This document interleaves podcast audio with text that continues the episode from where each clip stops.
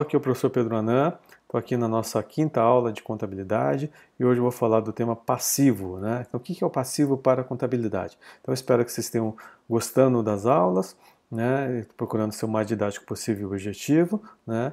É, não esquece de, de se inscrever no canal, dar o seu like e continuar acompanhando o professor, que é bastante importante para mim. Tá? Então, é, o que é o passivo contábil. Né? O que é o passivo para a sociedade? Então, o passivo, né, nós vimos na aula passada que o ativo ele está no lado esquerdo do balanço patrimonial. Então, toda vez que você vai olhar um balanço patrimonial, você vai ver que no lado esquerdo tem um ativo, que é representado pelos bens e direitos da sociedade, e tem o que no lado direito? O passivo. Então, o que é o passivo? Passivo são as obrigações que a sociedade tem perante né, é, terceiros. Tá? Então, passivo mesmo é obrigações que a sociedade tem perante terceiros. E você vai ver que no balanço, o passivo vai estar tá dividido em passivo propriamente dito, que é o passivo, que é obrigações perante terceiro, e patrimônio líquido. Então, o que é o patrimônio líquido? Que são as obrigações que a sociedade tem perante o sócio. Então, a gente vai ter uma aula só de patrimônio líquido. Tá? Então, hoje eu vou falar só do passivo, que é representado por obrigações que a sociedade tem perante terceiro. Então, e aí o que a gente vai notar? Que no balanço patrimonial, no lado esquerdo, você tem o ativo, que é representado pelos bens e direitos, e do lado é, direito tem um passivo representado pelas obrigações que a sociedade tem perante os sócios, né, que é o patrimônio líquido, e perante terceiros, que é o passivo propriamente dito. E aí você vai ver o seguinte: por que, que o balanço patrimonial o ativo fecha com passivo? Né? Por que, que o, o balanço patrimonial é chamado de balanço patrimonial? Porque ele tá, tem que estar tá equilibrado. Tanto o ativo quanto o passivo tem que estar tá no mesmo valor. Por que isso? Porque para cada ativo que eu tenho, eu tenho que uma obrigação, eu tenho que responder por aquilo. Eu sei de onde veio aquele recurso. Então, eu sei que né, todo ativo que a empresa tem, todos os bens e direitos que a sociedade tem, ela tem uma obrigação, ela tem que prestar conta para alguém. Então, numa eventual liquidação, eu sei que na hora que eu realizar aquela, aquele ativos e aqueles ativos, aqueles bens e direitos, eles vão ser utilizados para quê? Para pagamento daquelas obrigações. Então, primeiro, eu vou pagar as obrigações que eu tenho perante os terceiros, para depois o que sobrar vão ser destinados para os sócios. Tá?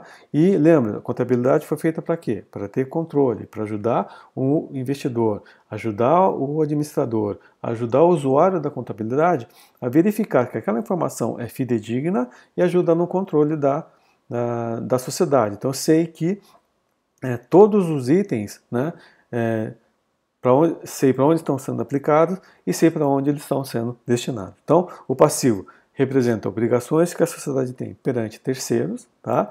que pode ser de curto ou longo prazo, então são as dívidas que a sociedade tem perante terceiros, seja de financiamento, seja de é, aquisição de bens, seja de é, é, contas a pagar, de, de, coisas que eu tenho que pagar. Então, tudo isso representa o quê? O passivo da sociedade.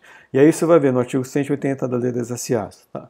Né, é, o critério de é, classificação desse passivo, né, então como é que eu devo classificar o passivo, quais são os critérios, está na lei, então verifica isso. Você vai ver no artigo 178, né, a, a estrutura do balanço, é, é, por, como é que o, o, passivo tem que ser estruturado, então ele vai ser passivo é, é circulante, passivo não circulante, Tá? Então, essa a divisão, subdivisão que eu tenho do passivo. E no artigo 184, vou falar do critério de avaliação desse passivo. Então, como é que esse passivo tem que ser avaliado? Então, tudo isso está na lei. Tá? Então, o passivo representa obrigações que a sociedade tem perante terceiros, ele está contabilizado no lado direito do balanço patrimonial, tá? E por que, que o ativo tem que fechar com o passivo? Porque é o balanço patrimonial e, como ele foi feito para mensurar uh, o lucro da sociedade e é um instrumento de gestão, eu tenho que saber para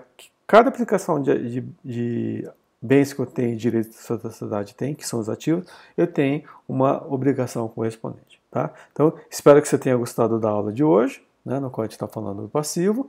É, dá o seu like se gostou, continua inscrito no canal. Espero ver vocês na próxima aula, no qual vou falar o que, gente? De patrimônio líquido. Até a próxima, gente.